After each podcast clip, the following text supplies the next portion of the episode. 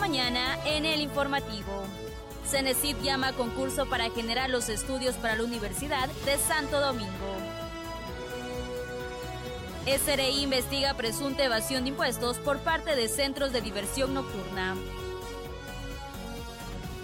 Junta Cantonal de Protección de Derechos ha impartido 160 medidas de protección por violencia a la mujer. Aguas servidas afectan a cerca de 800 habitantes en la cooperativa 9 de diciembre. La banca pública ha destinado un millón y medio de dólares en créditos al sector artesanal en Santo Domingo. Y en los deportes, una multitud de hinchas recibió a Flamengo tras consagrarse campeón de la Copa de Libertadores 2019. Esto y más a continuación. Las noticias en el informativo con Osvaldo Garzón.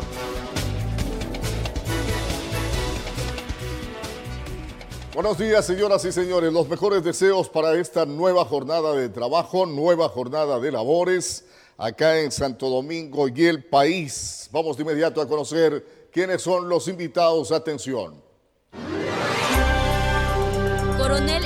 Chive, jefe subrogante de la subzona de la Policía de Santo Domingo, para hablar sobre los resultados de operativos antidelincuenciales en Santo Domingo de los Áchilas.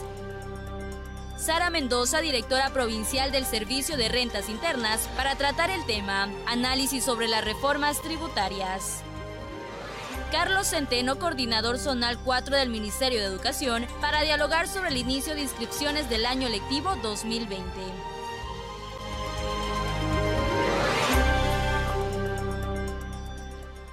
Ahí están los invitados y los temas que estaremos tocando con ellos en el segmento respectivo. Vamos de inmediato al detalle de las informaciones.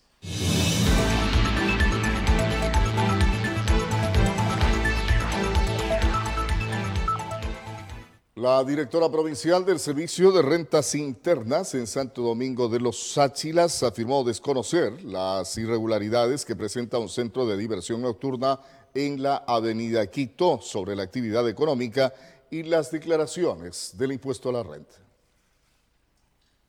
Un centro de diversión nocturna que funcionaba como discoteca en la avenida Quito fue clausurado por la Intendencia este fin de semana por irregularidades en el permiso de funcionamiento. Además, presuntamente este establecimiento estaría evadiendo impuestos. Según estos documentos, en el año 2015 dan inicio a la actividad con el nombre comercial Bar y Discoteca, y sorpresivamente para el mes de octubre del presente año es suspendido el RUC. 21 días después vuelve a ser activado con la actividad económica principal de venta de comidas y bebidas en bar restaurantes, incluso para llevar. Ante esto, la titular del Servicio de Rentas Internas, Sara Mendoza, desconocía el caso. Más bien nosotros haríamos un tema de verificar la actividad económica, verificaríamos qué actividad económica tiene registrada en el RUC y cuál es la, real y se deberá eh, pedir, se le deberá combinar al contribuyente bajo preventiva de sanción que proceda a la actualización del RUC, ¿no? Porque si tiene más de 30 días que eh, tiene esa actividad y no ha hecho la no ha hecho la actualización correspondiente, viene una sanción por no haberlo hecho con lo, con lo que tenía que hacerlo, ¿no? Detalló que la institución realiza operativos de control e inspecciones de forma aleatoria una vez al mes. Sin embargo, estas irregularidades en este centro nocturno no han sido detectadas. Les habría que ver si dentro, dentro de nuestros reportes se le hizo alguna intervención a este local o tal vez puede ser que en ese momento no se les determinó riesgo y tal vez por eso no se le hizo. Pero ya habiendo una denuncia específica para este caso, habría que revisarlo y habría que ver eh, cuál es el riesgo. Y como si me indica, eh, efectivamente hay un riesgo de que está con una actividad... Eh, eh, registrada en el RUC, pero es otra la que tiene realmente, tendrá que hacer la actualización del RUC y poner el, el RUC como corresponde de acuerdo a su actividad económica principal y tiene que cumplir con los requisitos que le manda para aquella actividad económica. Además mencionó que se abrirá una investigación y se presentarán las debidas sanciones. Nicole Albán, El Informativo. Durante el fin de semana, la Intendencia General de Policía realizó la clausura de 18 establecimientos por presuntas irregularidades en el permiso de funcionamiento. Además, la Policía Nacional realizó 2.127 operativos de control con más de 60 detenidos y la incautación de 16.000 gramos de sustancias ilícitas en los últimos meses. 18 establecimientos de diversión nocturna fueron clausurados este fin de semana por irregularidades en el permiso de funcionamiento. Uno de los establecimientos inspeccionados fue en la avenida Quito, en este local que contaba con el permiso de licorería, mas sin embargo funcionaba actualmente como discoteca, es decir, no cumplía con la actividad comercial que describe el permiso de funcionamiento. Hay discotecas que tienen varias denuncias acá en Santo Domingo y que este fin de semana fueron clausuradas. Discotecas donde operan en un solo local, un restaurante, tienen el permiso de licorería y opera una discoteca. Y eso no lo vamos a permitir. Hemos recibido creo que 30 o 40 llamadas por ese establecimiento. La ley está hecha para todos y a cumplir la ley, señores. Personalmente no tengo compromiso con ningún establecimiento de esta ciudad, de esta provincia. Si nos han colocado en este puesto, y este puesto tiene que cumplir competencias y obligaciones, estamos para hacerlas cumplir. Los señores comisarios, el señor intendente, el señor subintendente, tienen claro el trabajo que tienen que ejecutar en la ciudad y en la provincia.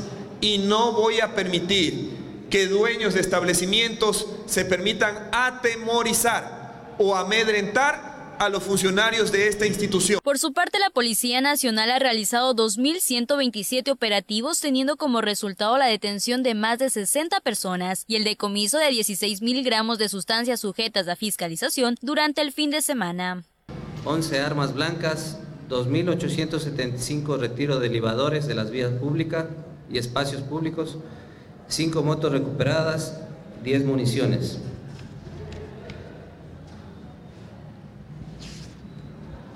La Policía Judicial de igual manera realizó algunos trabajos, algunas intervenciones. En la Concordia hay el decomiso de cuatro armas de fuego tipo escopeta, un arma de fuego tipo revólver con cuatro cartuchos. Esto se realizó durante un allanamiento en el sector de la Concordia.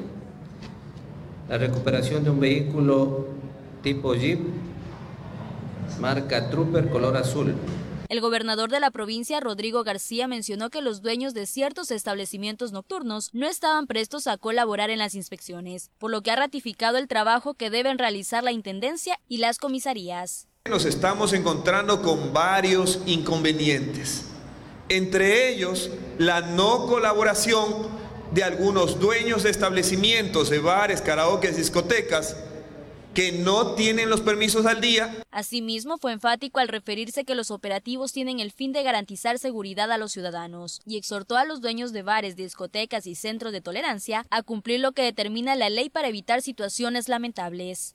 Nicole Albán, El Informativo. En lo que va del año se han reportado 500 denuncias de violencia en contra de la mujer. Es por ello que el Consejo Cantonal para la Protección de Derechos de Santo Domingo realizó un plantón junto a varias mujeres quienes con carteles en mano y a viva voz reclamaron por el respeto a sus derechos.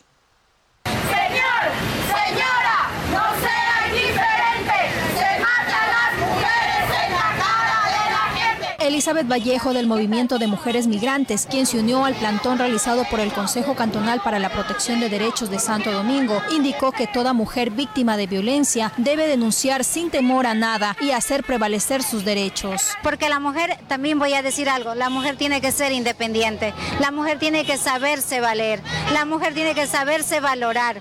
Y cuando una mujer es independiente, sabe valorarse a sí mismo, se van a acabar estas situaciones. Por su parte, Sandra Luzuriaga, técnica del Consejo Cantonal, asegura que hasta la fecha se han reportado 500 denuncias de violencia en contra de la mujer. Para hacer ver a la ciudadanía que ahora las mujeres que son violentadas en sus derechos eh, tienen apoyo y tienen rutas a seguirse donde se puede apoyar para que ya no exista violencia. Se busca disminuir dichos sucesos precisamente a través de estas actividades a fin de ser escuchadas. Así lo explica Nora Mina de la Asociación Provincial de Afrodescendientes Ébano. Realmente que estas manifestaciones o deberíamos de hacerlo todos los días porque diarios se están matando casi a tres mujeres donde debemos de nosotros tomar conciencia, tanto hombres como mujer, de que no deben de ser nuestras mujeres maltratadas. Mientras tanto, aseguraron las mujeres activistas que continuarán realizando varios encuentros a favor de hacer prevalecer sus derechos.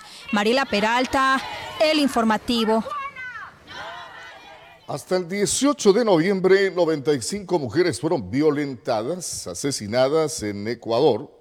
Este lunes, al conmemorarse el Día Internacional, ayer lunes, para erradicar la violencia de la mujer, diferentes centros educativos del MIES se unieron en un plantón para concienciar a la ciudadanía sobre el respeto de género.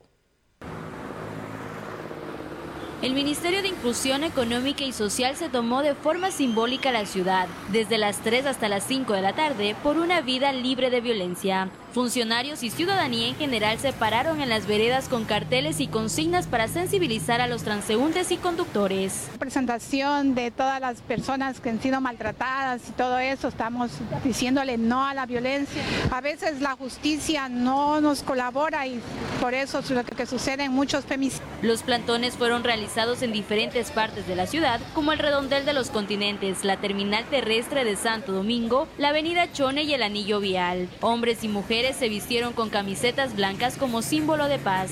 La mujer no queremos ser maltratadas, las mujeres psicológicamente, verbalmente, al menos hay muchas personas también sexualmente, a las personas hay mucha juventud y ahora que están siendo siendo violentadas por la, por la violencia por los por el género masculino, ¿no? Carmen Samaniego, quien también participó de este acto, explicó que los carteles fueron realizados por los padres de familias de los diferentes centros de educación infantil. Eh, y como MIES pues estuvimos eh, acorde para hacer la, de ayudarles aquí a organizar, estar pendiente con las personas, a seguir con la campaña, eh, sobre todo por lo que hoy se celebra el Día de la No Violencia contra el Género. Este plantón realizado en conmemoración al Día Internacional para Erradicar la Violencia de Género también se extendió a las diferentes parroquias del cantón, como Puerto Limón, Luz de América, Las Villegas y San Jacinto del Búa. Continuamos con eh, este tema, mucha atención en lo que va del año. La Junta Cantonal para la Protección de Derechos ha impartido 160 medidas para la protección por violencia en contra de la mujer. Este organismo brinda apoyo a toda fémina que provenga de cualquier jurisdicción y sin ningún costo, según afirmaron. La Secretaría de Educación Superior, Ciencia, Tecnología e Innovación, a través de la Subsecretaría de Formación Académica y Profesional, conjuntamente con el Banco de Desarrollo de América Latina, invitan a los profesionales vinculados a temas urbanos a que conformen equipos de trabajo y participen en el concurso para la generación del Máster Plan Integral para el Ordenamiento y Planificación de la nueva Universidad Estatal en Santo Domingo de los Áchilas hace la contratación con el Estado tiene que entregar completamente estructurada la, en este caso, la propuesta del plan más. Entonces, por lo tanto, quienes se encarguen de esto dirán cómo va a funcionar, cuál va a ser eh, su alcance y sobre todo cuál va a ser la cantidad de personas que albergarán esta primera fase de esta construcción. El concurso está abierto a equipos multidisciplinarios nacionales o extranjeros, liderado por un jefe de proyecto con más de cinco años de experiencia profesional, requisito que debe ser justificado al momento de la inscripción con la copia de su registro en la CNCIT, o en el caso de ser extranjero deberá presentar la copia postillada de su título de la universidad donde se recibió proceso. Acordémonos que a partir de mayo de este año se integró la Junta y se ha empezado el trabajo. Cabe recalcar que el trabajo es coordinado por la Secretaría de Educación Superior, en este caso por la Dirección de Grado de la Secretaría, quien es que, la que tiene a cargo todos los procesos eh, y regulaciones que se tiene que realizar para la creación de esta nueva universidad. El arquitecto Hugo Caizaluisa dio a conocer las diferentes condiciones que deben tomarse en cuenta para crear la infraestructura de la nueva universidad para Santo Domingo. la zona administrativa, la zona operativa de la universidad, en cuanto se refiere, incluso si es que van a crearse, me imagino que sí, eh, un hospital para los estudiantes y también la residencia estudiantil. De la misma forma, explicó que los concursantes deben tomar en cuenta las diferentes facultades que se abordarán en la universidad, ya que cada especialidad puede requerir condiciones específicas en la infraestructura. El, contenido, el proceso de la investigación para ver cuántas facultades o qué proyección de facultades van a llevarse a efecto porque no es lo mismo una facultad de medicina que una, una facultad de agropecuaria, porque agropecuaria ya son cuestiones ya mucho extensas, porque tienen que hacer prácticamente los ensayos en cultivos. La inscripción y entrega de documentos por parte de los oferentes se realizará desde el 28 de noviembre hasta el 2 de diciembre del 2019. Las bases del concurso pueden ser revisadas en la página web de la Secretaría de Educación Superior, Ciencia, Tecnología e Innovación, CENESIT. Cintia Silva, El Informativo. Y frente a varias denuncias realizadas por los padres de familia de un establecimiento educativo de la ciudad, la directora del Distrito de Educación 1, Inés Carrión, asegura que se encuentran realizando las respectivas investigaciones del caso y para este 27 de noviembre se obtendrá un informe definitivo con el cual se procederá a tomar las acciones correspondientes. Edificación de aulas inconclusas y mala atención en el bar escolar serían unas de las preocupaciones de los padres de familia de la Unidad Educativa 9 de octubre, por lo cual denunciaron dichas anomalías en el Distrito de Educación 23D01, donde la directora Inés Carrión asegura que se encuentran realizando las investigaciones pertinentes. Hemos realizado algunas visitas a nivel de infraestructura, tanto con personal del distrito, con personal de zona. Es más, el día de mañana hagan la última visita zona porque ya ha hecho algunas visitas del área de infraestructura. Sin embargo, la presidenta del Comité Central de Padres de Familia, María Rosales, manifestó que el informe está listo hace varios meses y no se hace nada al respecto.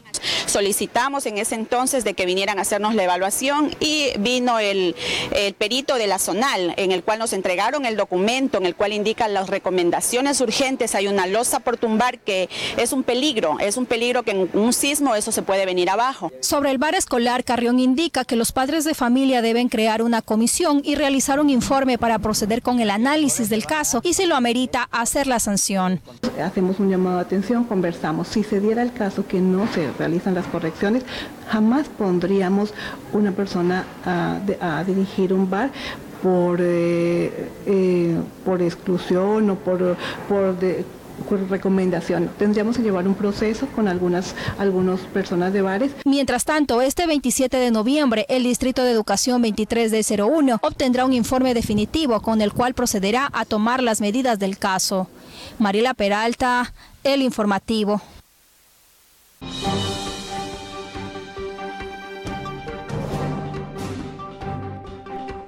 Vamos con las entrevistas que están previstas aquí en el libreto. Está con nosotros el señor coronel Edison Chive. Él es eh, jefe de la subzona de Santo Domingo. Con él vamos a conversar sobre el trabajo que viene desarrollando la policía eh, en los operativos antidelincuenciales y en los últimos días se ha podido observar ese trabajo en el centro de la ciudad, particularmente en el Parque Saracay. ¿Qué resultados ha dado ese trabajo? Lo vamos a conocer de inmediato. Buenos días, ¿cómo le va? Sí, buenos días, gracias por la oportunidad. La Policía Nacional siempre está pendiente con sus ejes preventivos, investigativos y de inteligencia para tratar de resolver algunos temas de inseguridad, principalmente en, el centro de la ciudad. El operativo desarrollado por la CID-PROVAG en conjunto con GOE Criminalística y Humo ejecutó un operativo denominado Victoria 420. En este operativo hace aproximadamente tres meses habían iniciado eh, seguimientos eh, a las principales eh, personas que operaban dentro de una estructura delincuencial dentro de este parque. Y es así que después de algunas, algunos trabajos realizados en el lugar se ha logrado la detención de 10 personas, entre ellos obviamente había... Se comprobó que hay una supuesta banda que venía operando allí. Sí, una estructura que estaba liderada por eh, una persona específica. Había obviamente campaneros, personas de seguridad que alertaban cuando ya había la presencia de policiclos, de, las, de los eh, policías que operan en ¿Estos son los antisociales que arranchan los teléfonos, que arranchan los objetos de las personas y luego escapan hacia el barrio Saracay o no? Sí, son parte de este, de este grupo. estaban, eh, como le indico, bien organizados, ya habían cometido alrededor de unos 10 eventos con anterioridad desde el mes de agosto, eh, tenemos las fechas específicas, inclusive habían eh, operado en algunos locales comerciales y con eso obviamente se configuran los delitos que ellos estaban realizando en el sector, no solamente en el parque, sino en sus alrededores. De igual manera, ellos tienen procesos eh, judiciales ya con anterioridad. Uno inclusive tiene 10 procesos anteriores, entonces aspiramos que con la conjunción de todas estas evidencias y todo lo que se logró eh, recopilar, se pueda dar una sentencia ya en el proceso. A ver, eh, las eh, investigaciones que dicen, ¿hay más integrantes de esta banda que no han sido detenidos o ya han sido detenidos en su totalidad con el operativo que realizaron ustedes? Bueno, hay 10 10 detenidos, sin embargo hay evidencia del, eh, en los cuatro allanamientos que ha ejecutado la CID Provag en, este, en unos domicilios, hay evidencia. Eh, entendemos que no solamente hay una estructura delictiva, habrán eh, personas que también estén ligadas a ella, habrá que seguir o insistir en los operativos en este sector y en todos los sectores aledaños al parque para poder reducir la incidencia delincuencial en el ¿Cuál lugar. es la forma como ellos venían operando en este sector de la ciudad? Bueno, ellos eh, tenían varias modalidades, el hurto, el arranche, ellos actúan eh, eh, en la, analizando la oportunidad que le presenta la, la persona, la víctima en este caso, y aprovechando algún descuido o que está aportando su teléfono, obviamente le, arranchan, ¿no?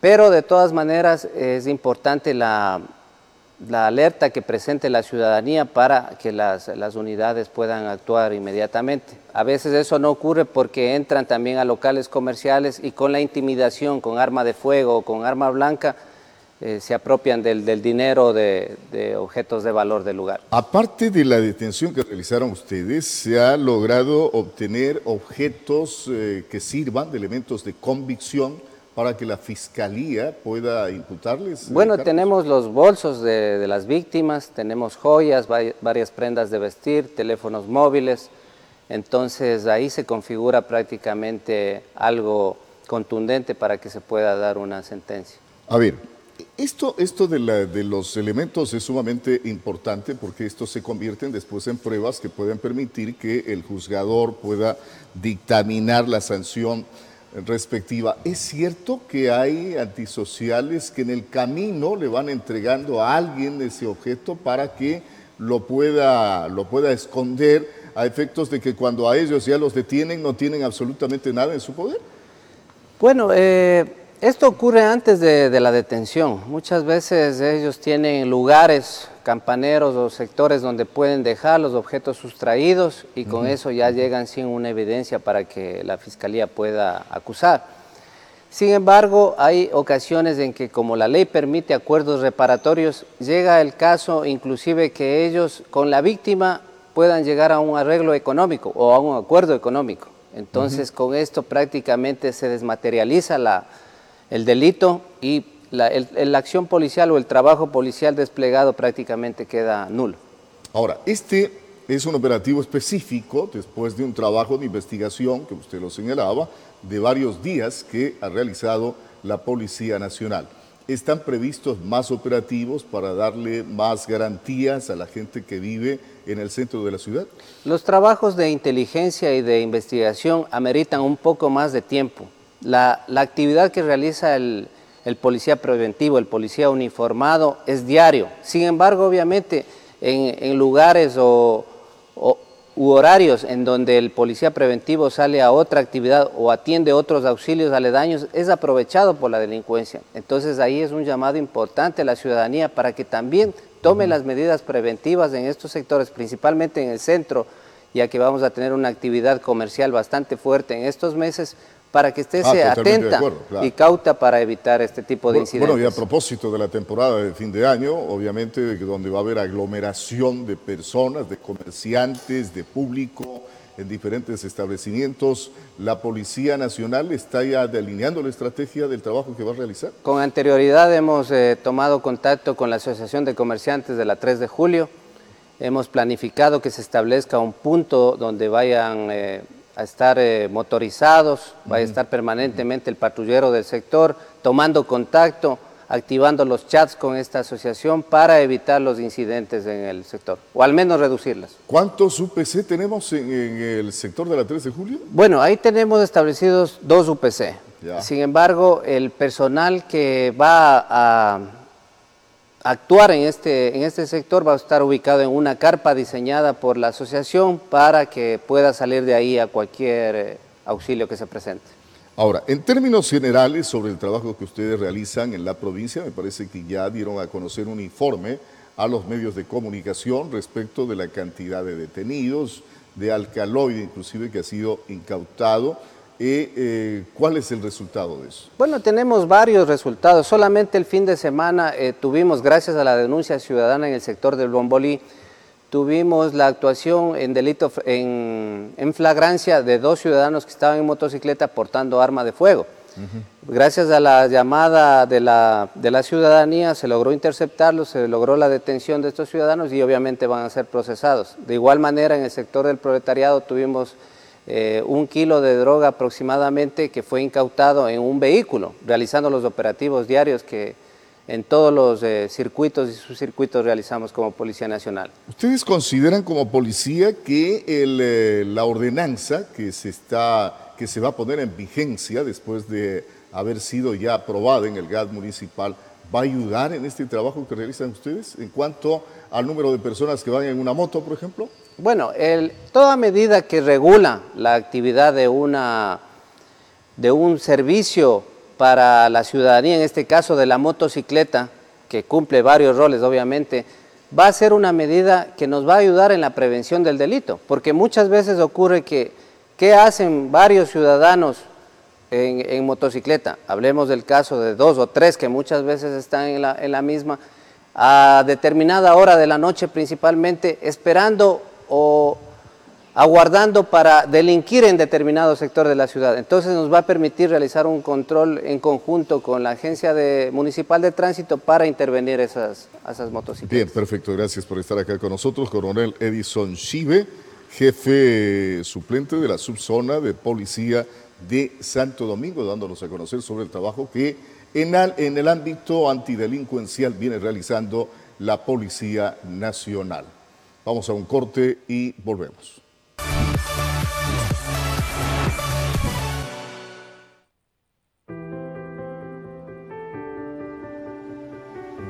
Decirles que confíen en nosotros, que no los vamos a defraudar, vamos a trabajar con alma y con corazón y con la técnica de la mano para sacar adelante a nuestra provincia Santo Domingo de los Áchilas.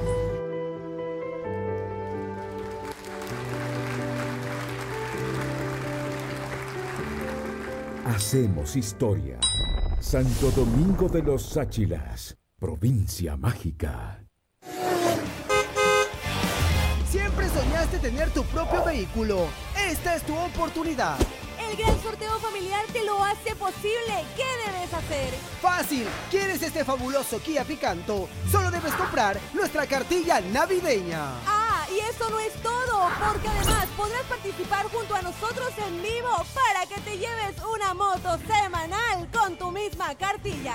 Familia, no, esperes más. Cómprala ya.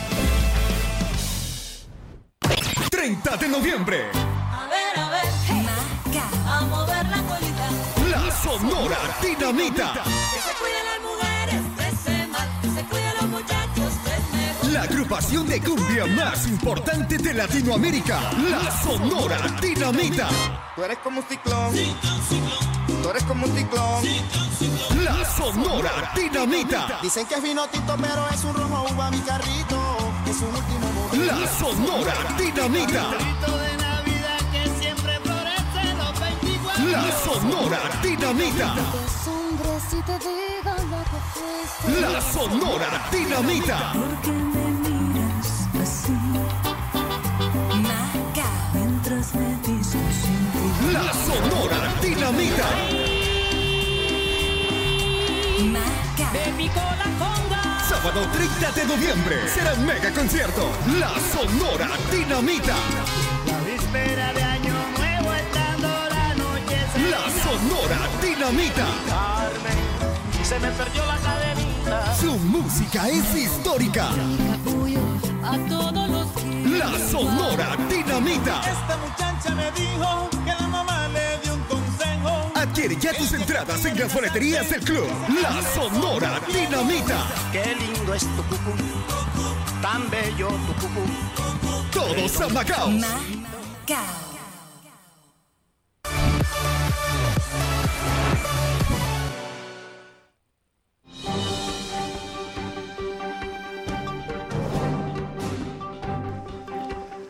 Aquí continuamos con las entrevistas en esta primera emisión del informativo, naturalmente a través de Majestad Televisión, su canal que les desea el mayor de los éxitos en esta nueva jornada de labores. Está con nosotros eh, la ingeniera Sara Mendoza, directora provincial del SRI acá en Santo Domingo de Los Sáchilas. ¿Cuál es el alcance de eh, la propuesta del Ejecutivo que está insertada en un nuevo proyecto que está ya eh, obviamente siendo conocido por parte de la Asamblea Nacional y que reemplaza al anterior, es decir, el eh, proyecto de ley de fortalecimiento, fortalecimiento económico. ¿Qué, qué aspectos tributarios consta en el nuevo proyecto? Eso lo vamos a saber. Buenos días, ¿cómo le va? Muy buenos días, Osvaldo. Muchas gracias por la ¿Cuál es el alcance en el ámbito tributario de ese proyecto último enviado por el Ejecutivo? Ya, este proyecto básicamente tiene en esencia los dos eh, ejes que buscaba la Administración Tributaria. Uno de ellos es la simplicidad tributaria y el otro es la progresividad. La simplicidad tributaria, por un lado, para hacer más fácil la vida del contribuyente, para permitir eh, de manera más fácil cumplir con sus obligaciones y por otro lado la progresividad. ¿Cómo se pretende lograr eso? Ya, a través de la creación de regímenes simplificados, por ejemplo, para el caso del régimen, eh, del régimen simplificado para microempresarios. Ya. Aquellos contribuyentes que tengan ingresos hasta 300 mil dólares y que tengan de 1 a 9 trabajadores pueden, eh, van a acogerse a este régimen, que significa un pago de impuesto a la renta del 2% en relación de sus ingresos, una declaración semestral, ya sea de IVA o de ICE, de acuerdo a lo que corresponda, y tampoco serían agentes de retención. En el proyecto original se existía una parte que decía que no serían obligados a llevar contabilidad, pero debido a las múltiples propuestas de los sectores y también de, las, de los asambleístas durante la propuesta del primer proyecto, se, vio, se quitó esa parte y seguirían siendo obligados a llevar contabilidad aquellos que de acuerdo a la ley sean obligados a llevar contabilidad. Ahora, ¿qué otros aspectos contempla el proyecto? Algo muy importante que nos han pedido durante los últimos años eh, a nivel nacional es la eliminación del anticipo del impuesto a la renta. Entonces, con este nuevo proyecto se elimina la obligatoriedad de, presentar, de pagar el anticipo del impuesto a la renta, con lo cual el contribuyente va a tener mayor liquidez y va a poder declarar en el siguiente año de acuerdo a su utilidad grabable, la, que en realidad va a tener el, contribuyente y no así como se hacía ahora en base a una expectativa. Por otro lado, también en lo que... A ver, a ver sobre este temita del pago anticipado del impuesto a la renta. ¿Cuánto deja de percibir el Estado por esa situación y cómo se va a llenar ese vacío, según el proyecto? Ya, como su palabra lo indica, era un anticipo. Lo que hacía este anticipo era, antes de la declaración del impuesto a la renta, generaba un valor a pagar pero no se va a dejar de, recibir ese dinero, porque se va a recibir, será el siguiente año. Lo que se hace es una, eh, una disminución en el flujo, pero sí va a haber el dinero, no va a haber disminución tributaria por ese, en ese sentido. Por otro lado, también algo importante, sobre todo para el sector aquí en, en, Santo Domingo de los Áchilas, es la creación del impuesto a la renta único para el sector agropecuario. Esto es otro pedido también que nos ha hecho el sector durante mucho tiempo y no solamente es para el productor. ¿Cuál es la preocupación del sector agropecuario? Del sector, un poco la informalidad. Ya. Porque actualmente, como están las condiciones ahora, el impuesto a la renta se paga en base a la utilidad obtenida. El contribuyente tenía los ingresos porque generalmente los formales venden a estas grandes cadenas de supermercados, a Pronaca, por ejemplo, pero no tenían cómo eh, sustentar sus gastos, porque para presentar la declaración de impuesto a la renta era ingresos menos los gastos. Y muchas veces tenían que pagar unos valores muy altos porque no tenían la totalidad de los documentos. Tenían que declarar solamente sobre los ingresos y no de los gastos que habían realizado. Exactamente, entonces, y el valor tenía que irse a una tabla cuando era persona natural se corrige porque ya sería un impuesto a la renta único que va también de manera progresiva. El que tiene más ingresos pagará más que el que tiene menos ingresos. Inclusive, en el proyecto original se puso una base desgrabada de 13 mil dólares, es decir, que hasta 13 mil dólares no debían pagar impuestos, impuesto a la renta, pero en este proyecto, debido también a, las peticiones del sector, se ha ¿Se incrementa la base? Se incrementa a 20 mil dólares. Ah, a 20 mil. Sí, a 20 mil dólares. Ya. Sumamente, es sumamente interesante. Claro, esto está eh, previsto en un proyecto, depende de a ver qué pasa con el tratamiento que se le va a dar en la Asamblea Nacional. Sin embargo, el gobierno se está adelantando ya a socializar con la ciudadanía respecto de lo que puede venir en caso de que este proyecto ya esté aprobado y consecuentemente después en su publicación en el registro oficial ya entre en vigencia. ¿Qué otros aspectos contempla? Ya también eh, contempla la creación del ICE para las fundas plásticas, por ejemplo. En el proyecto original estaba eh, incluido un ICE de, de 10 centavos para la compra de fundas plásticas. Cuando usted va a un centro comercial o un, a un supermercado y compra algo, ahorita le dan las fundas para poder llevar su, eh, lo que ha comprado, pero lo que prevé esto es para desincentivar un poco, desalentar el consumo desmedido de, de, fundas plásticas, es que en el momento que usted va a hacer las compras, el supermercado le pregunte cuántas fundas desea y cobrarle 10 centavos por cada funda. Así decía el proyecto original. También debido a varias observaciones por parte de los asambleístas, esto se va a hacer de manera progresiva. En el año 2020 serán 3 centavos, 2021 serán 5 centavos, 2022 7 centavos y a partir del 2024 ya serán los 10 centavos. A ver, eh, observamos que también en el proyecto consta la eh, aplicación del IVA a las plataformas informáticas. ¿Cómo uh -huh. va a funcionar esto? Ya, actualmente el IVA existe para, para todos estos servicios porque no se encuentra dentro como de un IVA, IVA cero para este tipo de servicios. Sin embargo, no hay un mecanismo para cobrarlo. Ahora se establece un mecanismo a través de las plataformas con las cuales serán agentes de percepción y pagarán el impuesto al SRI o a través de las tarjetas de crédito como agente de retención, las cuales también trasladarán el valor retenido al servicio de rentas internas. ¿no? Bien, ¿otros aspectos eh, se nos quedan? Ya, otros aspectos, por ejemplo, la contribución temporal. La contribución temporal, eh, porque por un lado estamos eh, hablando del tema de simplicidad, por otro lado también hay un tema de de, recaudación y es una contribución temporal por tres años a aquellas sociedades que en el año 2018 hayan obtenido ingresos superiores a un millón de dólares. Esta también va a ser de manera progresiva. De un millón a cinco millones la tarifa es de 0.10% o uno por mil. De, de 5 millones, de, perdón, de, 10 millo, de 5 millones a 10 millones es de 0.15 y de 10 millones en adelante va a ser de 0.20%. Adicionalmente, otro tema es el IVA, el ICE, perdón, por el uso de este, telefonía móvil postpago. Uh -huh. Esto es muy importante aclarar que solo aplica para telefonía móvil postpago, no así para la, eh, la, telefonía móvil prepago, que esa seguirá sin grabar el ICE. Actualmente el ICE solo estaba para sociedades, pero se incluye también a las personas naturales en esta base. Importante conocer algunos cambios que en el ámbito tributario pueden darse con motivo de el proyecto de ley enviado por parte del Ejecutivo a la Asamblea Nacional. ¿Cómo estamos en el trabajo en general, especialmente de recaudación de tributos acá en la provincia? Ya, eh, nosotros nos encontramos ahorita eh, tratando de cumplir con las metas del año. Hemos tenido un leve, un leve crecimiento en relación al año anterior del 0.1%. Sin embargo, esperamos recuperar ahora en el mes de noviembre y diciembre porque eh, obviamente en el mes de, de octubre, por el motivo de las manifestaciones durante unos meses, eso golpeó de cierta manera la economía. Pero nosotros seguimos trabajando, seguimos trabajando a través de la... Eh, ¿Cuáles son los dos ejes? Así como está en la ley, los dos ejes en, en, temas de control del servicio de rentas internas también lo hace a través de la simplicidad y a través del control. La simplicidad porque este año nosotros hemos automatizado muchos formularios que le permite al contribuyente presentar de una manera más ágil sus declaraciones y también en base al control, para lo cual hemos tomado ciertas acciones. ¿Santo Domingo de los Áchilas sigue siendo una de las provincias que más tributos recauda?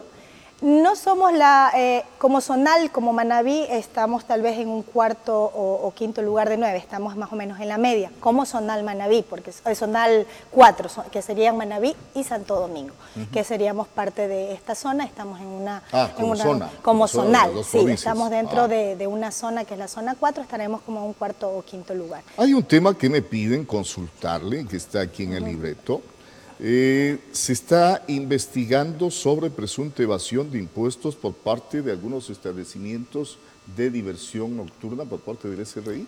Ya nosotros como Servicio de Rentas Internas hacemos nuestros controles de manera regular Por ejemplo, en lo que va del año hemos hecho seis eh, operativos referente a la verificación de comprobantes, de la entrega de comprobantes de venta. De estos operativos se, ha clausurado, eh, se han clausurado 32 locales, esto de manera general, ¿no? porque no, nuestra actuación va eh, a veces no a puntos específicos, sino de manera general, determinando los riesgos. No, no solamente hablando de No solamente hablando de establecimientos nocturnos, sino de una manera general. Ah. Se han clausurado 32 locales, 57 han cumplido eh, eh, de acuerdo a la norma y 5 se les ha dado preventiva por cuanto a veces hay locales que sí cumplen pero tienen todavía este, cuestiones que corregir.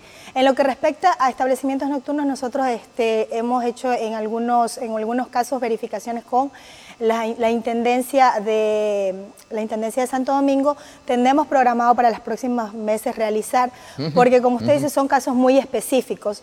Eh, sé de denuncias que han presentado y esas denuncias específicas están siendo revisadas, determinando los riesgos ya específicos que se han determinado. Claro, porque ustedes en el RUC ya dejan establecido cuál es la actividad que esa persona va a realizar. Y sobre esa actividad tiene que hacer su declaración respectiva. Pero ¿qué pasa cuando no realiza esa actividad y cada cuánto tiempo ustedes verifican eso. Ya, lo que pasa es que nosotros, eh, hay muchos contribuyentes ahora a través de la página web, uno se puede hacer la inscripción o la actualización del RUC a través de las ventanillas del SRI o también lo puede hacer a través de la página web. Entonces nosotros de manera aleatoria podemos hacer los controles, pero tenemos, tenemos que dejar de, de recordar que en la provincia existen más de 60 mil contribuyentes. Entonces, revisar uno a uno cada, cada contribuyente que actualiza, revisar uno a uno cada, contribuyente que, declara. Entonces ah. es un poquito complicado, pero lo hacemos y sobre todo si hay estos temas de denuncias específicas, para nosotros se nos hace mucho más fácil el trabajo porque ya podemos enfocar hacia un tema en particular. ¿no? Totalmente de acuerdo, gracias por estar acá con nosotros. Ingeniera Sara Mendoza, directora provincial del SRI, lo fundamental, socializando los alcances de las reformas que en el ámbito tributario propone el gobierno nacional y que están en tratamiento en la Asamblea eh, Nacional. Gracias, por estar acá. Con nosotros vamos a una pausa y volvemos.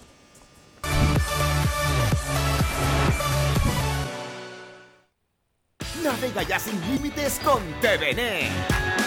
Adquiere ya nuestros planes de red fibra y disfruta la mejor velocidad. TVN, más entretenimiento. Domingo.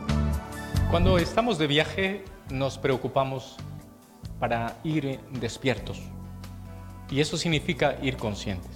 El Evangelio de Mateo en el capítulo 24 nos dice eso. Estén despiertos, porque ustedes tienen que vigilar no sabemos cuándo venga el Señor, nos dice el Evangelio, pero somos conscientes que hemos empezado a prepararnos para celebrar su nacimiento.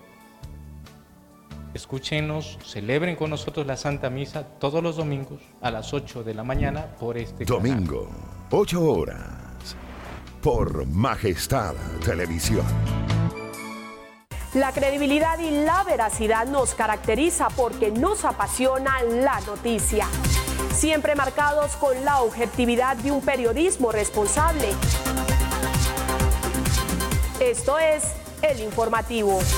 Marley Vargas, en el informativo tercera emisión, desde las 19 horas, por Majestad Televisión.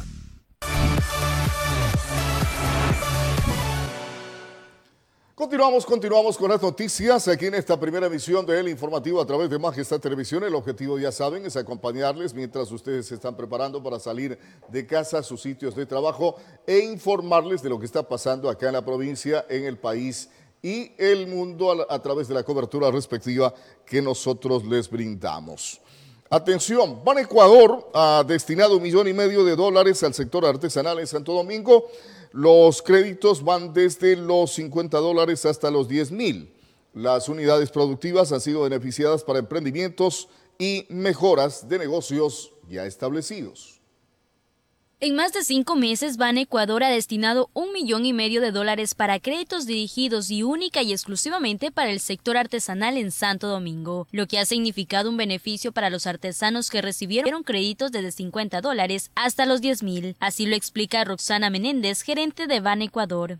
Eh, vienen ciertas condiciones especiales para este tipo de créditos Eh, los que tienen patrimonio les podemos brindar un monto de hasta 10 mil dólares, un crédito sin garante y para el que no lo tenga eh, eh, igualmente un crédito de hasta 10 mil dólares con el Fondo Nacional de Garantía. Asimismo, manifestó que las unidades productivas han sido beneficiadas para emprendimientos y mejoras de negocios ya establecidos. Los beneficiarios de este crédito pueden acceder para, en caso de necesitar, de requerir estos créditos para adquisición de activos fijos con un plazo de hasta 10 años y para lo que es capital de trabajo hasta un plazo de tres años. Asimismo, se refirió a la atención oportuna que se está brindando a los usuarios en esta casa financiera. Cuatro años aproximadamente nosotros ya contamos con los diseños preliminares y esto, la construcción de la nueva edificación, debe ser en función de que el presupuesto se coloque para, para los siguientes años. Entonces, eh, nosotros estamos tratando de que en este año ya se, eh, se apruebe este presupuesto y se construya la nueva edificación o a su vez, bueno, hay la propuesta también, una iniciativa ciudadana de que se abran nuevas agencias. Según lo expuesto, Ban Ecuador ha destinado 61 millones de dólares al sector artesanal a nivel nacional. En Santo Domingo, esta casa financiera atiende de 5.000 a 7.000 personas diariamente. Nicole Albán, El Informativo.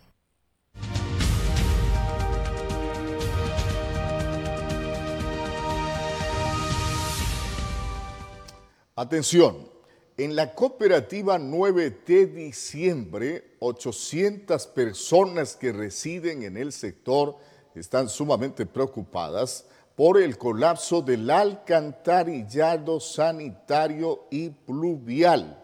Atención a la nota y tomen nota las autoridades competentes. Atención.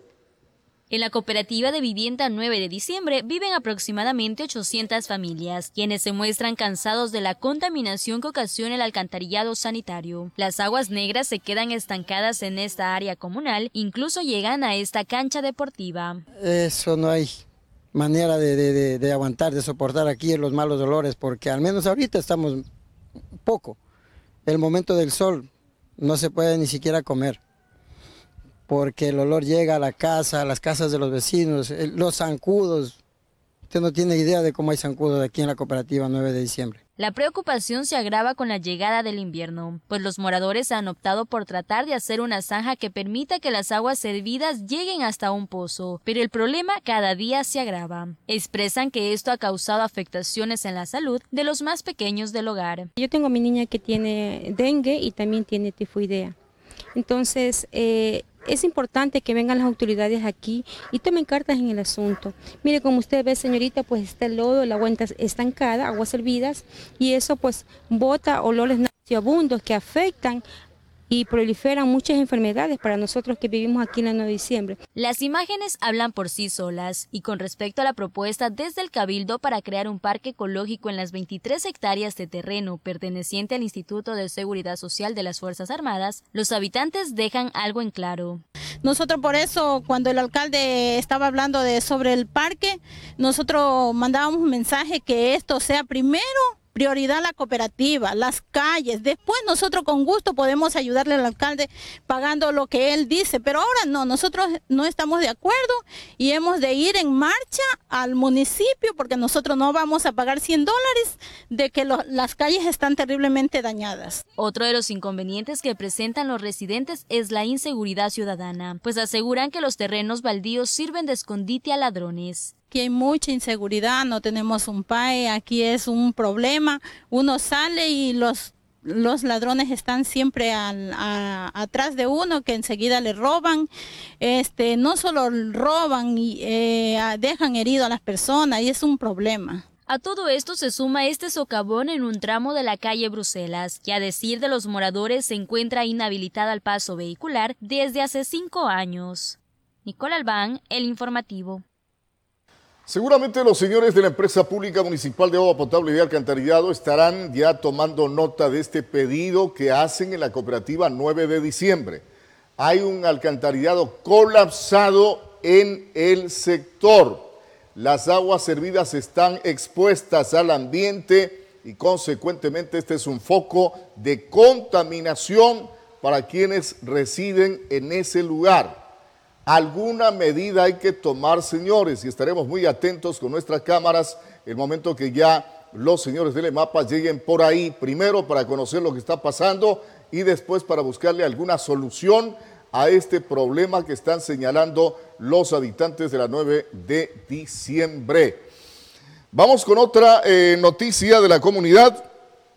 Moradores, no es urbanización, lotización Echanique Cueva, solicitan a los funcionarios del Departamento de Obras Públicas el arreglo de las calles y alcantarillado debido a que este es un sector donde transitan los turistas. ¿Por qué decimos que no es una urbanización, sino una lotización?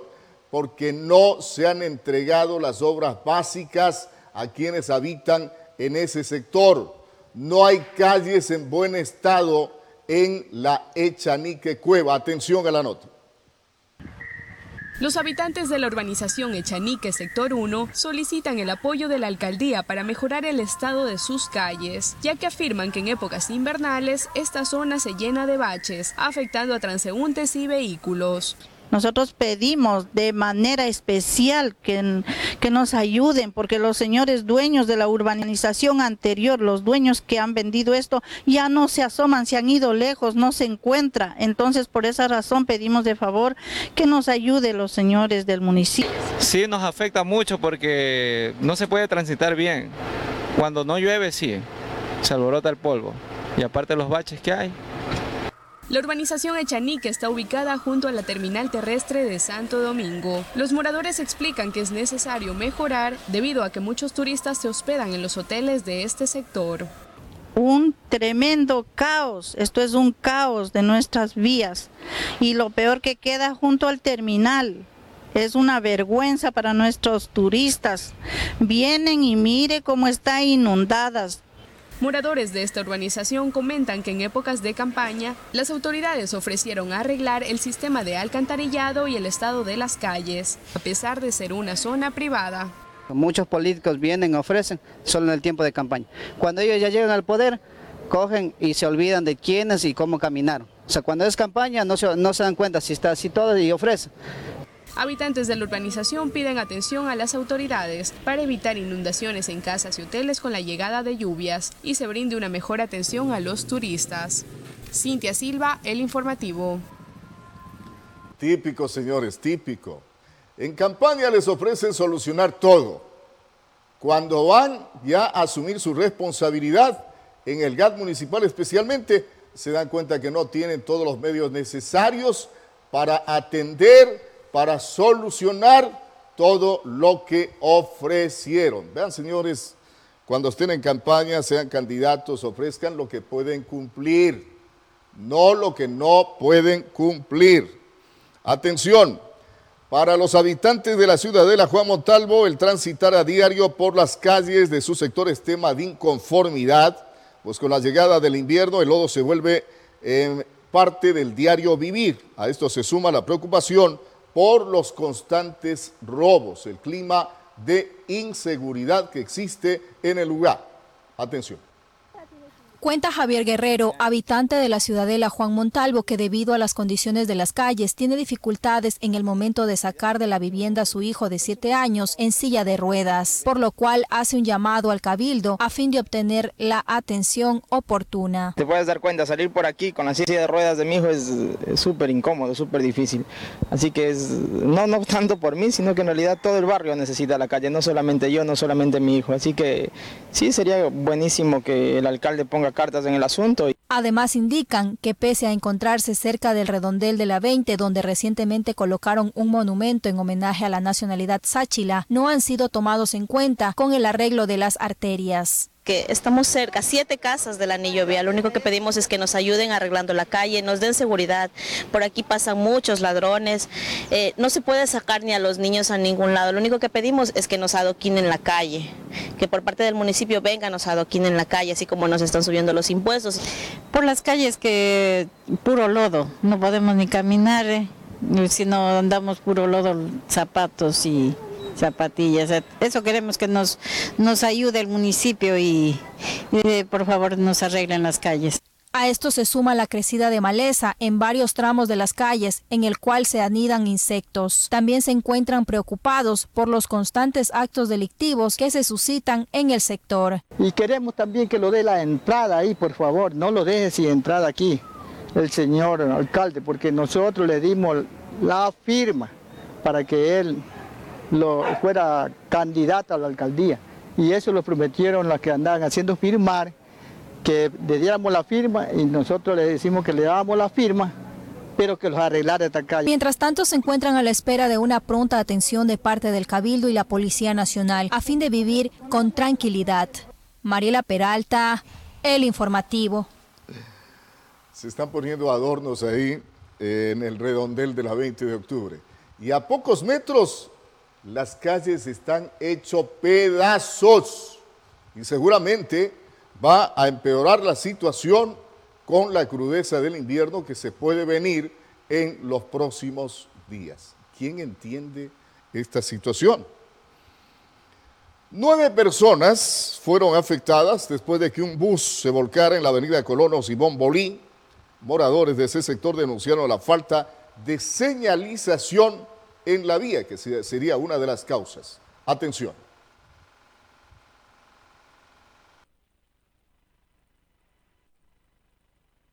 La madrugada de este domingo 24 de noviembre, un bus interprovincial se volcó en la avenida Colonos y Bombolí. Se presume que el accidente se produjo debido a que el chofer empezó a dormirse mientras conducía y no se percató del desnivel presente en la vía. Y el bus cayó, nosotros fuimos a querer ayudar, poco herido, se perdió maleta, cadena, y cuando fuimos al chofer, creo que el chofer estaba mal dormido. Recién han puesto una señalización, de ahí, de ahí no había nada. ¿Cuándo lo pusieron? Parece que ayer, ayer eh, porque el accidente fue el sábado en la madrugada. Testigos del accidente piden que la vía sea señalizada para evitar accidentes. El bus iba tranquilo, solo que no se dio cuenta el señor que esa carretera está alto y abajo, y mejor dicho estaba muy alta. No se dio cuenta del hueco y el carro se le, se le, fue. puede ser en las noches, digamos. Va en las noches, si no se ve la señalización, digamos ahí en ese muro que hay ahí, digamos uno baja y tal vez haya un hueco y uno se puede caer y le pasa algún accidente. Javier Feijó, habitante del sector, fue quien llamó al ECU 911 para brindar asistencia médica a las nueve personas que resultaron afectadas. Eh, un día antes hubo un accidente aquí, se chocó, se chocó este un, un auto con una camioneta, se chocó. Y ya vio motos que se, van allá abajo. No creo que esos manes deberían poner una señal más clara o poner ya una precaución porque no es la primera vez. Moradores de esta zona piden que este problema de señalización sea solucionado pronto, debido a que en esta vía se moviliza un gran número de transportes pesados en horas de la noche. Cintia Silva, El Informativo. Aquí vamos a una brevísima pausa para comerciales. Ustedes no se vayan, sigan con nosotros porque continuamos informándoles de lo que pasa acá en la provincia, de lo que pasa en el país, de lo que pasa en el mundo y también en el ámbito deportivo ya mismo.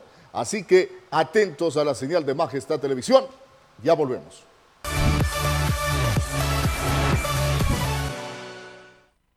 La comunidad tiene su espacio. Envíe sus denuncias a WhatsApp 0999-616-054. Comunidad al desnudo, más cerca de usted. Por Majestad Televisión. Regresa Santo Domingo el cantautor número uno del país. Déjame, Juan Fernando Velasco. Y hoy que estoy tan despiadadamente solo. Macao y Salsa Show presentan el artista más influyente de Ecuador. Juan Fernando Velasco. No me pertenece boca no es Juan Fernando Velasco. Juan Fernando Velasco. Queda, que poco queda. Sábado 14 de diciembre. Adquiere ya tus entradas en las boleterías y oficinas del club. Reserva ya 0969 74 1153. Juan Fernando Velasco. Dicen que el tiempo es el mejor remedio para olvidar. Con la garantía de Guía de Farras.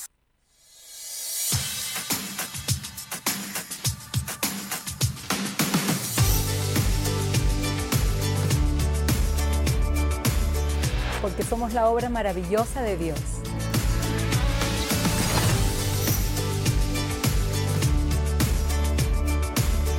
Porque no existe un modelo perfecto de mujer.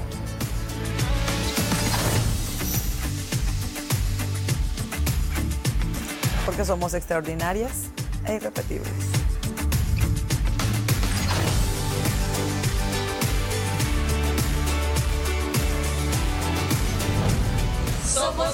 Perfectas.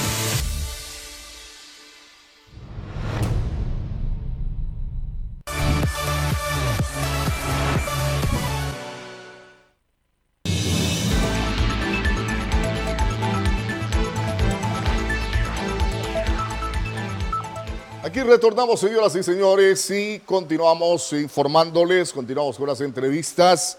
Atención, durante el fin de semana se produjo un incendio en el sector Arenal en la provincia de Esmeraldas. Moradores señalaron que presuntamente se efectuó un cortocircuito en la vivienda aledaña. Según datos preliminares, solo se registraron pérdidas materiales ventajosamente. Atención a la nota.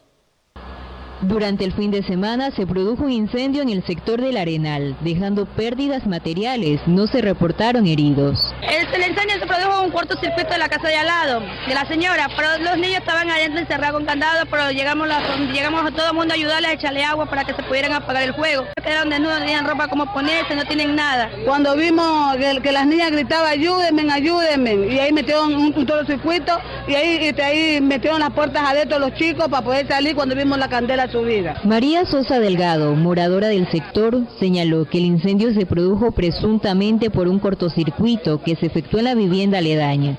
Indicó que los niños de la vivienda afectada se encontraban solos, por lo que los moradores del sector los ayudaron a salir de esta vivienda. Habían niños, habían, habían cinco niños, de dulce que estaba cerrado con candado y suerte que llegamos, dañamos el candado para poder sacar a los bebés. Ismenda Segura, propietaria de la vivienda afectada, expresó que perdieron todos sus bienes, por lo que solicita ayuda a la ciudadanía esmeraldeña. Que me ayuden el pueblo para que ver si me ayudan con cualquier cosa para poder. Todo he perdido, no tengo nada, ni ropa siquiera, ni zapatos a la misma vez. Que es lo que tengo en el cuerpo, nada más, yo y mis hijos. El subteniente Blandón del Cuerpo de Bomberos de Esmeraldas manifestó que el siniestro se reportó a las 9 y 5 de la mañana y que al llegar a la vivienda el flagelo ya se encontraba en su etapa ascendente, por lo que actuaron para evitar que este afecte a las demás viviendas. Aproximadamente se desplaza las tres unidades de la estación X1 a un abastecedor de X2 para acudir directamente acá. Al llegar al sitio nos percatamos que el flagelo ya estaba en su etapa ascendente en el cual procedimos rápidamente a actuar para evitar que sean contaminadas las viviendas aledañas. Se presume que la, causa fue un cortocircuito hasta el momento. Tenemos que recaudar información y hacer el peritaje correspondiente y determinar la causa.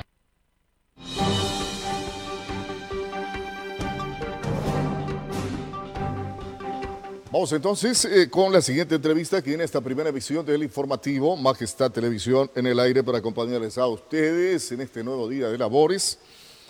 Carlos Centeno, eh, coordinador zonal 4 del Ministerio de Educación, nos acompaña. Él está visitando Santo Domingo de los Áchilas.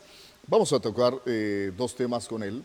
Lo relacionado a los cambios que ha habido en el examen Ser Bachiller, que es el examen que deben rendir los jóvenes que aspiran a ingresar a las aulas de una universidad pública y también vamos a conversar acerca de los preparativos para eh, las inscripciones del año lectivo 2020, cómo estamos dentro de ese proceso que, como se sabe, se realiza con cierta antelación a la iniciación del nuevo año lectivo. Buenos días, ¿cómo le va? Buenos días. Sí, efectivamente, eh, para este periodo eh, lectivo eh, se, han tomado algunas medidas respecto a lo que es el bachiller. Eh, anteriormente, ¿Cuáles son los cambios? Que sí, anteriormente teníamos 155 preguntas. Ya. Eh, ahora se han tomado en cuenta solamente 120 preguntas. también esas 155 preguntas incluían contenidos que muchas veces los estudiantes no los lograban ver dentro de su proceso de enseñanza-aprendizaje. Ahora tenemos 120 preguntas que eh, están de acuerdo al, desarrollo de cada uno de los bloques curriculares con sus docentes en áreas como... Tienen que ver con materias que ellos sí revisan. Que sí las revisan, como lenguaje, ciencias ah. naturales, matemáticas, ciencias sociales, que eso era un reclamo, no solamente de, de, los estudiantes, sino también de sus profesores, que se sentían a veces eh, un poco lesionados en cuanto a que sus estudiantes estaban muy bien preparados de acuerdo a los contextos que se desarrollan con los el hecho de que una gran cantidad, de un gran porcentaje de estudiantes que pugnaba por ingresar a una universidad... Eh, pública no pudiera hacerlo porque no reunía el puntaje necesario? Efectivamente, creo que eso es uno de los, de los aspectos que se ha tomado en cuenta ahora. Eh, pensamos que con, no, no, solamente son las 120 preguntas que hay, sino también el tiempo. Van a tener los estudiantes dos horas y medias para poder eh, cumplirlas. Anteriormente tenía 155 y estaba más o menos por el mismo tiempo. Entonces, parece que eso también provocaba eh, un poco de desesperación al estudiantado y no podía eh, contestar las preguntas o sobre todo hacer los análisis correspondientes para dar respuesta a cada una de ellas. Pensamos que se ha sintonizado eh, el requerimiento de los estudiantes, de los profesores, de las autoridades y también pues consciente de esta realidad es que se han tomado algunas medidas, pero también eh, anteriormente era muy alto el peso que tenía el, ser bachiller. Ahora tiene el 60%, antes tenía el 70%, es decir, todo el récord del estudiante valía 30 puntos o 30%.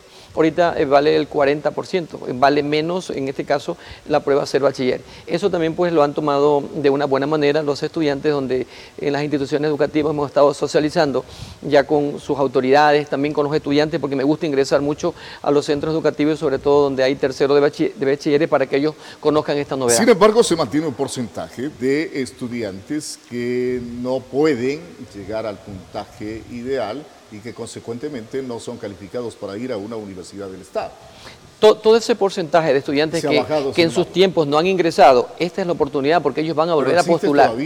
existe, una cantidad muy ah. importante de estudiantes que no han cogido cupo. Ahorita pues en cambio ellos van a tener la oportunidad, hay más carreras también en las universidades, porque eso también es importante.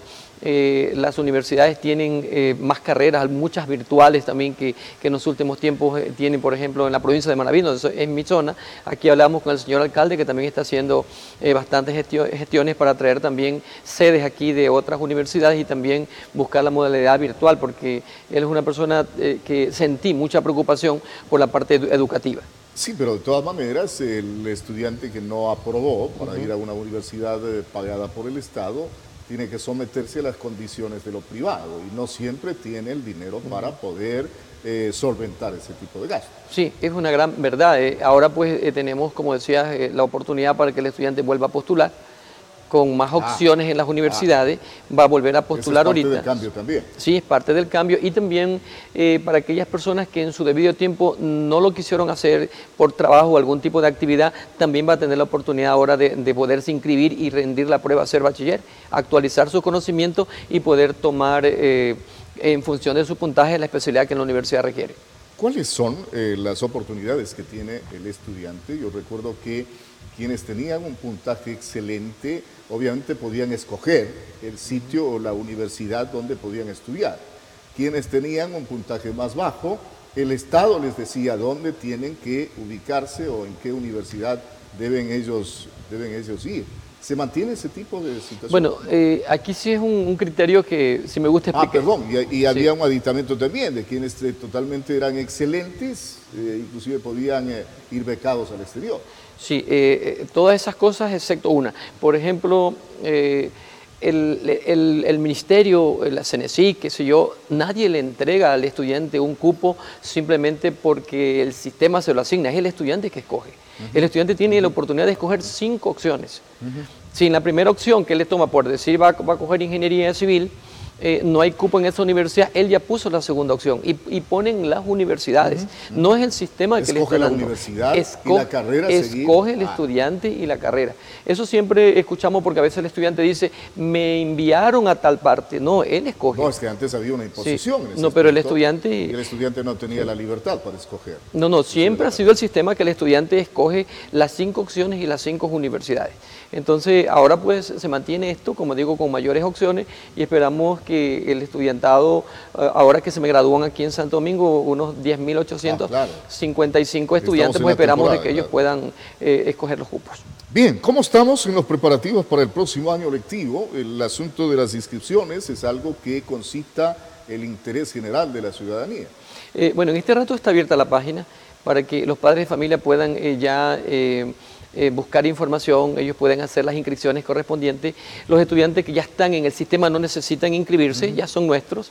Eh, dificultades tenemos en instituciones, por ejemplo, que tienen hasta décimo lo que antes decíamos tercer curso hasta décimo, ahora esa institución no tiene primero, segundo, tercero de bachillerato, ellos se enlazan, se distribuyen a otras instituciones educativas, en algunos casos estamos abriendo ya en esas instituciones primero de bachillerato para que el estudiante siga la cadena y no tenga ese problema que todos los años no encuentra cupo en otra institución.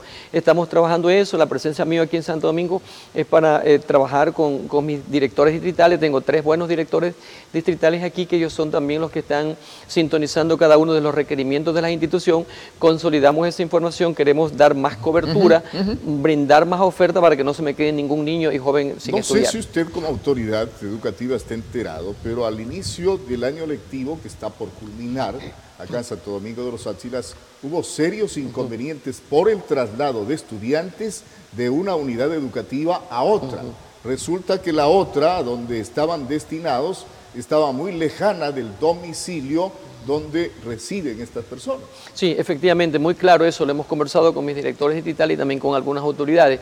Por, por, eso ahorita tenemos abierto el sistema, para que el padre de familia ya pueda interactuar, para que busque la institución educativa que está muy cerca a su familia, a su casa, y de esta manera evitar un tanto el inconveniente. Más adelante, un poco más adelante, vamos a tener nosotros ya eh, algunos compañeros que, que van a, brindar la información en sede.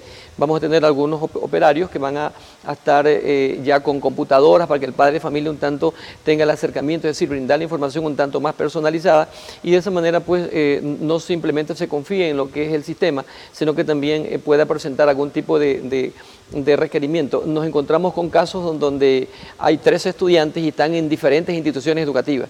Ahora el sistema le va a brindar la oportunidad también previo al, acercamiento del padre de familia para que los tres los pueda tener en una misma institución. A ver, ¿cómo se está trabajando en el asunto de eh, la adjudicación de los bares, por ejemplo? Eh, sé que para eso hay un concurso, sé que se han establecido requisitos, pero oh, hay quejas, eh, por un lado, de los participantes en esos concursos, inclusive acá en Santo Domingo me parece que se ha interpuesto una acción de protección, usted debe conocerla, y por otro lado también hay quejas de los padres de familia, que si bien es cierto, exigieron que venga un chef eh, profesional aquí al bar, pero hay inconvenientes con la manipulación de los, de los alimentos. Sí, efectivamente, en Santo Domingo he tenido inconvenientes con las cuestiones de los bares. Eh, la selección de los bares, si bien es cierto, hay normativas, pero todo eh, va al sistema, va a ser COC, es donde justamente ellos participan. Eh, previo a la adjudicación aquí en Santo Domingo he tenido algunos inconvenientes. Están determinados ah. frente a una, a una norma. Entonces, eh, la problemática que tenemos aquí es de que hay ganadores, pero las personas que que están dentro del, bar no han querido salir, ellos han puesto medidas cautelares eh, frente a esa cuestión jurídica, un tanto estamos eh, tratando de resolver estos asuntos que lo tenemos aquí. En, no, no, lo tenemos en los tres distritos, tenemos en, dos, eh, incluso en el en el distrito 2 de los 36 problemas que teníamos se han resuelto 35, solamente tenemos con uno y en los otros están en el sistema eh, se han sacado a concurso nuevamente para tratar de, evitar esta problemática. Sí nos dio un poco de problema ya al interior, también queremos hacer un tipo de, capacitación, de conversaciones para la manipulación de los productos, para que el servicio sea adecuado, para que se brinde justamente lo que dicen las normativas. con el Ministerio de Salud. Con el Ministerio de Salud, simplemente ellos son los que regulan justamente estos aspectos. Bien, gracias por estar acá con nosotros, Carlos Centeno, coordinador zonal 4 del Ministerio de Educación, está visitando Santo Domingo de los Áchilas para coordinar varias eh, acciones con los directores distritales del Ministerio en este sector del país. Gracias por su presencia acá.